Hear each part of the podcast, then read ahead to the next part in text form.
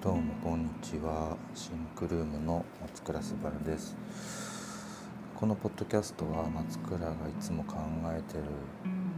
こととかをアトリエでぼーっとしゃべるラジオ声のブログですね。になってます。今日は9月になって9月3日の土曜日です。結構今週いっぱいがラッシュで提案が続いて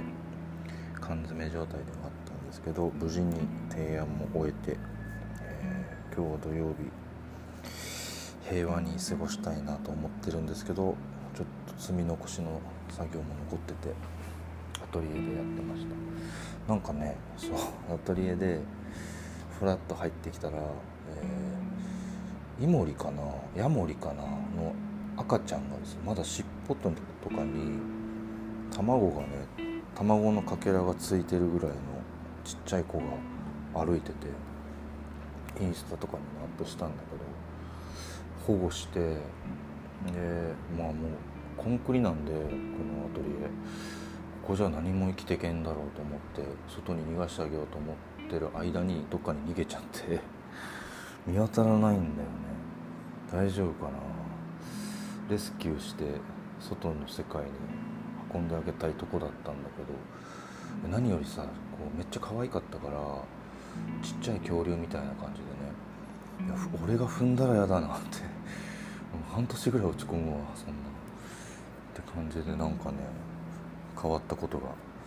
起きております。私のアトリエで。いやでも大変だったな8月は。今日も何を話すかも決めてないんですけどとりあえず取りだめてるものも徐々に出してって。なんか最近すごく再生される回数というか速度が速くていつもなんか20再生30再生ぐらいされたらアップしようかなって思ってパッと見たらもう2 3 0再生されてたりしててありがたいことにいろいろ聞いてもらってるんだなと思っております。今日はねあの今香港の僕たちのアトリエとは別のスタジオの方が、えっと、改装工事をしていてよりまあ快適に過ごせるようにっていう友人の国母君にお願いして施工をしてもらってるんですけどあのまさかの一人施工だったんでね。一人で いけんのこれみたくなっちゃって。で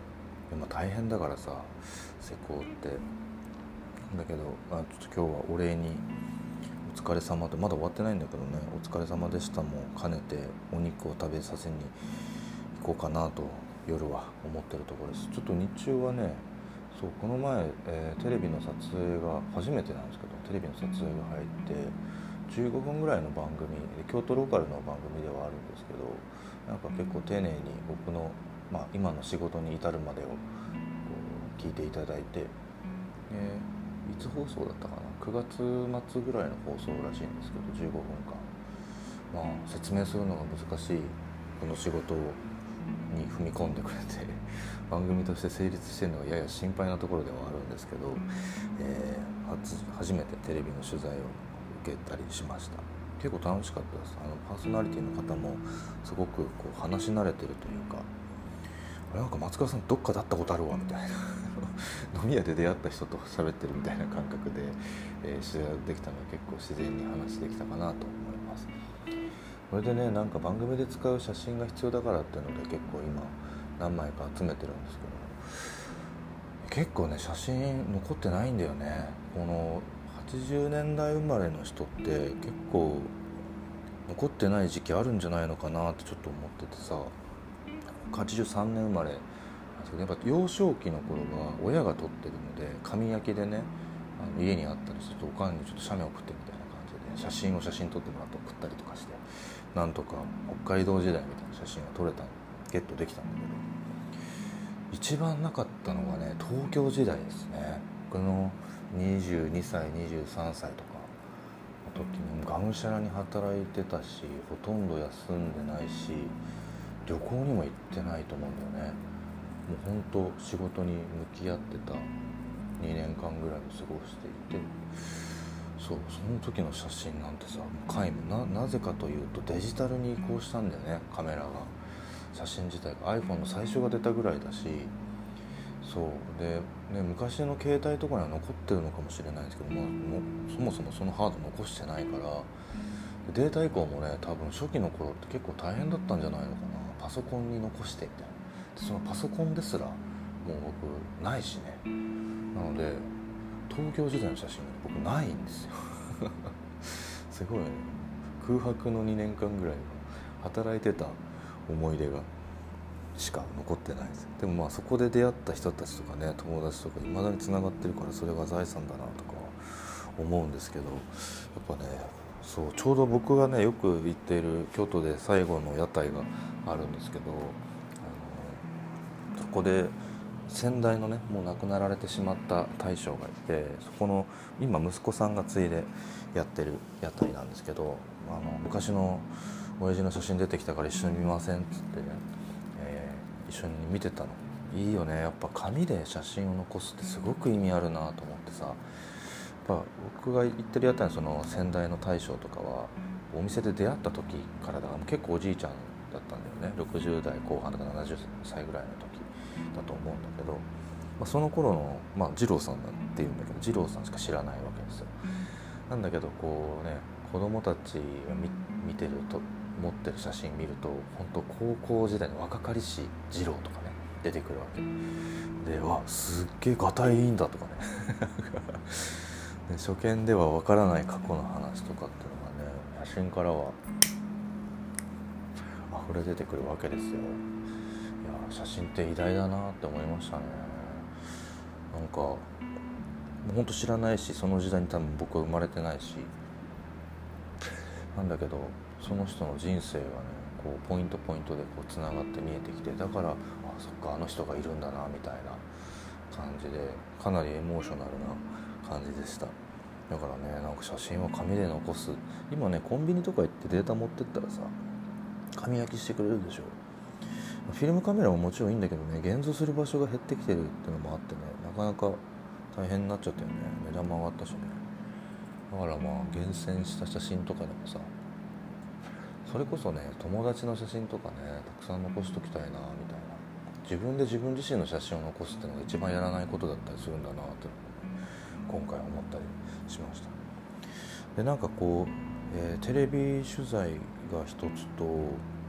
学生向けの講演会が一つ。あとメタバースとか Web3 系のやつでちょっとだけ喋るみたいなので1個。あとなんだあとは某会社のにちょっとうちの経営のことを聞きたいから1時間くれっつってちょっとお話ししたのが1個と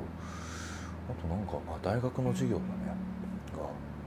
合計それで10時間やったからすごく喋り倒した8月最終週みたいな感じだったんだけどなんかね共通してあったのがやっぱよくわかんないっていうその僕の僕なんか魅力的には見てもらっていて自身の仕事とか働き方がなんだけどなんでそうなるのかとかどうやったらそういうなんだろうキャリアになるのかっていうのが分かんないひいては僕の働き方も含めてあと今自分が作ってる会社の在り方も含めて普通ではなかなかできないことらしく自分では分かんないんですけどねありがたいなと思いつつどうやってるんですかって言われると何も答えられないみたいなことがあったりしました。でねなんかやっぱね印象に残ってるのが学生たちと話した時にそのね大学期間だ最短で4年間だよねでその間でさやっぱ急にこう社会に出ることを強いられるわけですよ。ね、まあ言うて二十歳を超えてたりするわけだから当たり前っちゃ当たり前なんだけどそれまでさあの仕事の仕事についてとかの授業とかないわけよそれぞれ大学ではね各いろんな分野のこととかを学んで。でまあ、ね、将来働きたい仕事とかは、ま、自分で見つけてねみたいなさ感じじゃん正直。学校学校のカリキュラムなんて。キャリア講座っつってもさ大学が行ってほしいようなところに就職してる人を呼ぶわけだからなんかもん切り型っていうの？なんか金太郎みたいな感じじゃん。なんだけどさこんな多様性あふれる時代にさそれにはまるわけないわけよ。なんかね。でなんかそれで苦悩してる学生たちをねいっぱい見たね。で僕の大学生向けの講義みたいなものは割とこのクリエイティブ職みたいなこのくくりで僕は講師として呼ばれてるんだけど一言クリエイティブ職っつってものがさ無限にあるわけよ。でそれをさらにこう紐解いてて自分だったら何だろうってきっかけを与えてあげなきゃダメだなと思って。一言でさデザインとかクリエイティブって言ってもさよくないのよカタカナの言葉って。なんか講義に捉えられすぎるからさ。彼らが欲しいのはもっとディティールだなと思ったりしたわけね。なので講演会の資料ではあのそういう言葉に踊らされてはいけないよって話とか。これ大学でやると怒られるんだけどあの簡単に言うとこの自分自身が持ってる美意識みたいなものをしっかり向き合って育てたりっていう感覚を養ってほしいですっていう話をしてきました。でまあ一言クリエイティブっつっても広いんだよっていうのでねシート1枚用意してて6枚のねあの画像を出したんですよ。あの1個はちいかわ。ちいかわ。娘が見てたからちいかわ。でもう1個はねあのバージル・アブローのナイキの靴。ナイキのナイキのシューズを再構築して作った靴のシューズの靴写真とね。でもう一個何だったっけな。あとはルーラルーラって僕の友達がやってるレストランの、えー、お皿の写真と。でもう一個は、えー、何だったっけな。国用のザ・キャンパスって先先月かな。僕が視察させてもらった、まあ、内装デザイン。もう一個はパナソニックの商品ですね。ひげ剃りを出した。でもう一個は広告のデザインを出したんですよ。で一言クリエイティブとか、デザインとかっていうそのカタカナみんなが言うカタカナの言葉でくくられる世界何個かパッて選んだだけでもこんだけ多岐にわたるんだって可愛いからかっこいいからさ心地がいいとか人の暮らしを豊かにするとかね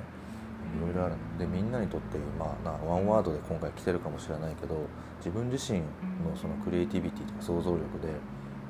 何に貢献して誰に誰の暮らしとか感性に関与したいのかってことを考えてみようみたいな話をしました難しいよねその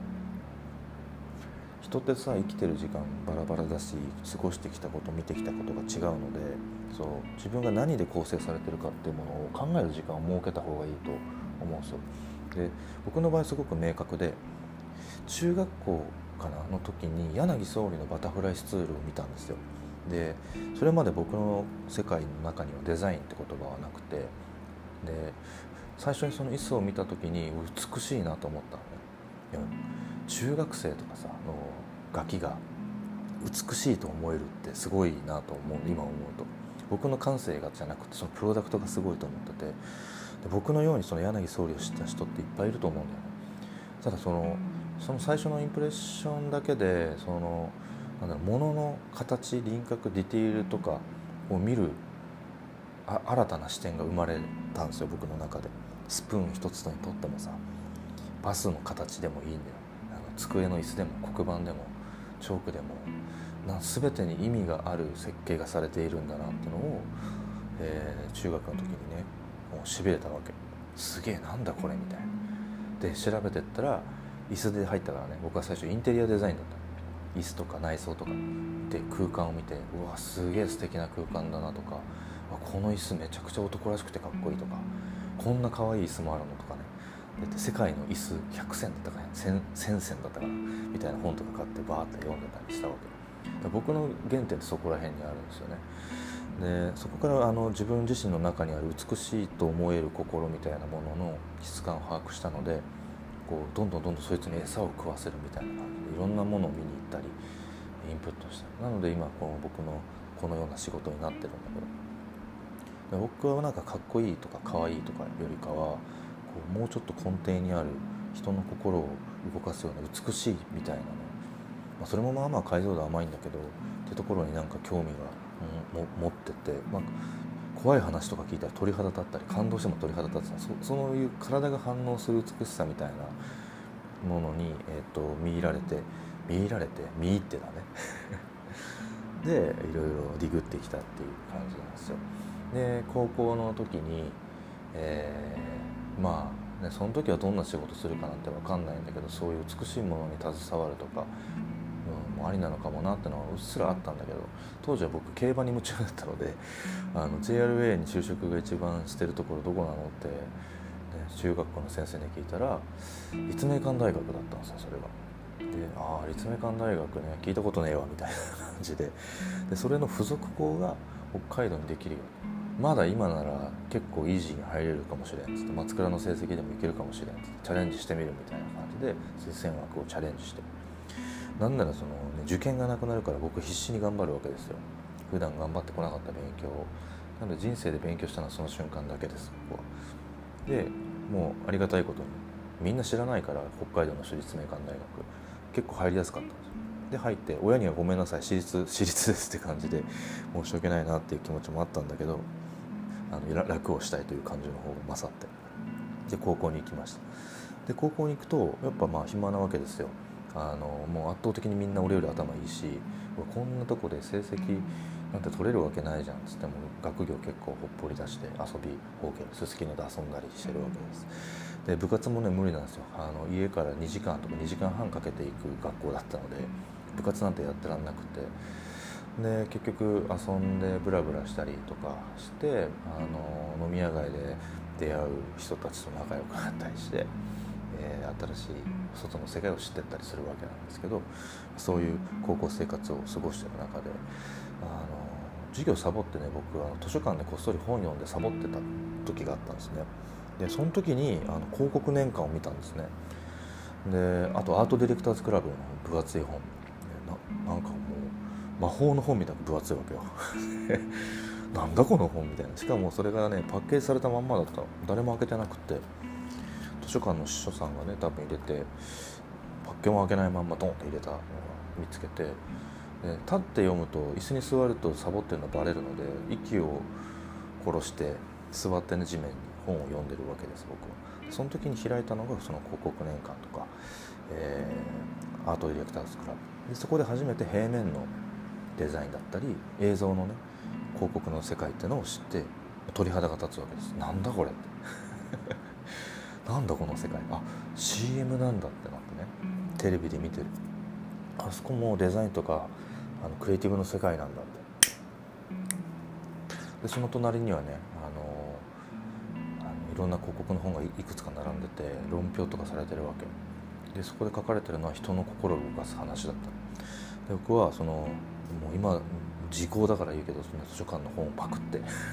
いやこの本はもう多分俺しか読まん。みんなも勉強にしか興味ないしこれ俺にしか読まんって言って。持って帰ってずっと読み解いて。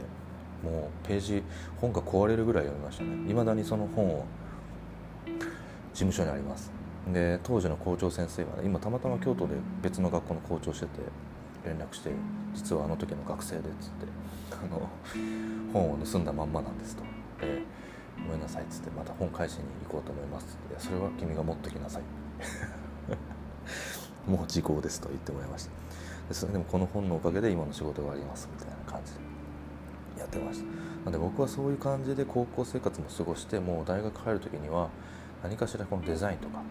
えー、アイデアとかねそういうクリエイティブの方向に行くんだと思って、えー、立命館大学にそのまま進学して産業社会学部でメディア特にテレビ系とかにね広告に近いのが産業社会学部だったんだけど意外と広告の授業とかなくてさあれ？と思ってあここじゃ多分広告学べねえんだってなってで京都造形芸術大学に潜りに行ったというクリエイティブとかデザインとか編集を学びに行った感じで割と僕は若い時から自然とこうもう魔法にかかっていて、えそっちの世界に行きたいなっていう姿とした願望があった。なので今こうスムーズにこういう仕事ができてるんだけど今のやっぱ大学生ってその僕みたいにラッキーな出会いがあったり心を動かされることがある人もいるけどいない人もいるわけよ。でそのいない出会った出会わなかったって人たちをリカバリーする施策というか対策がほとんど取られてないなっていうあの時代にあったものがね取られてないなとキャリア講座とかねあると思うんだけど多分本にも載ってるようなさ職業だと思うんだよでもぶっちゃけ君らの世代今肩書きにもないようなものが仕事になると思うよって話をしてきた。でも僕なんてプランナーって肩書きではやってるけどもうその範疇ではないよね。なんかはみ出しちゃってるしこれを何というのか僕自身もわからないしでもそんなこと問われる時代でもないよなと思う。だからなんかそういう時代を生きるからちょっともうちょっと伸び伸びやってくれたらいいなっていうふうに思いました。でまあ、こう言うとねやっぱどうしてもねうちでインターンしたいとかがあるんだけどそれも良くないなと思うんだよね。そのそれは目の前にあったさ自由にやってる人に出会ったからあこの人かもってもうさ鳥がさ卵から生まれた瞬間みたいなもんだよなんだけどそうじゃないなと思ってん俺は。あのせっかくあもっと自由にいろいろ見に行っていいんだとかさ世界ってもっと広いんだってものを僕の講義でもし気づいてもらえたんだとしたら自分自身に一回向き合ってみてあの何に関心があるのかなっていうこととかじゃあその世界で何が誰が頑張ってんだろうとか調べてね。学生がさ連絡してくれたらさ10分でも30分でも時間作るよ大人は。だからなんかそういうものを自分に自分のステップをねあの踏んでほしいなっていうふうに思ってもう案の定やっぱインターン来たいですっていうのがあったんだけどごめんだけど俺マジ余裕ねえわっていう。ただ会いに来てお話しする分には全然構わないから一回うちの事務所遊びにおいでとは言ってんだけど。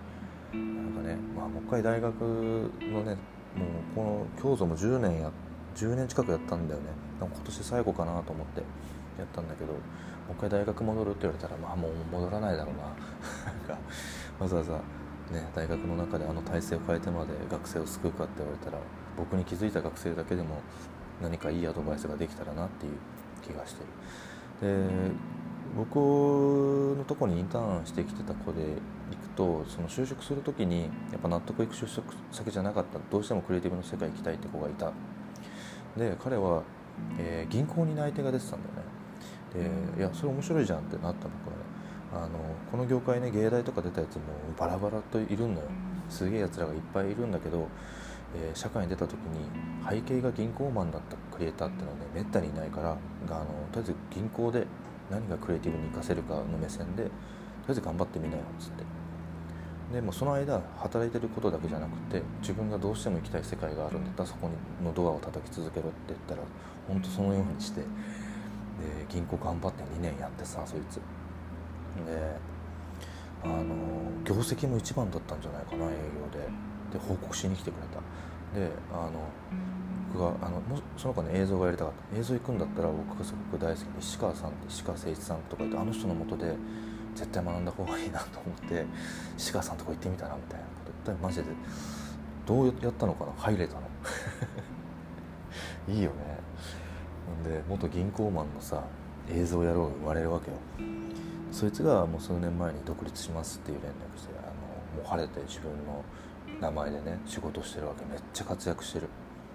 みんなが知ってるような CM とか作ってるよ。でそういう先輩がいるからあのやっぱねちゃんと自分で道を作ってくやつは強いなと思う。だからあのせめてそういう人になってほしいなと思います。あの僕と出会っちゃった人はね。僕のようになりたいっていうのはね多分一番のミスだから僕のもとで学びたいも一番のミスだと思う。あの絶対僕にはなれないしえ僕は僕が過ごした時間がたまたまあったしラッキーだし出会った人が良かったから今の僕があるんですよ。僕の努力じゃないです。あの出会ったやつらがいいだけ。だからあの君も君もっていうか学生もね自分なりの道が必ずあると思うのであのそれを作る書き分けていくっていう覚悟を決めたらいいと思う。それで多分人生はだいぶ面白くなるしまあそう簡単に死なねえから人生100年あるしあのいろいろ壁にぶち当たると思うけどもあのスムーズにいけると思うなよって感じだ。生きること。いろんなことがあるそれが当たり前だから今まで大学とかね学生にいた時は守られてただけだから。可愛く可愛く守られてただけ。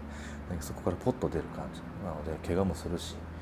悲しむこともあるんだけどそれ以上に楽しいこともね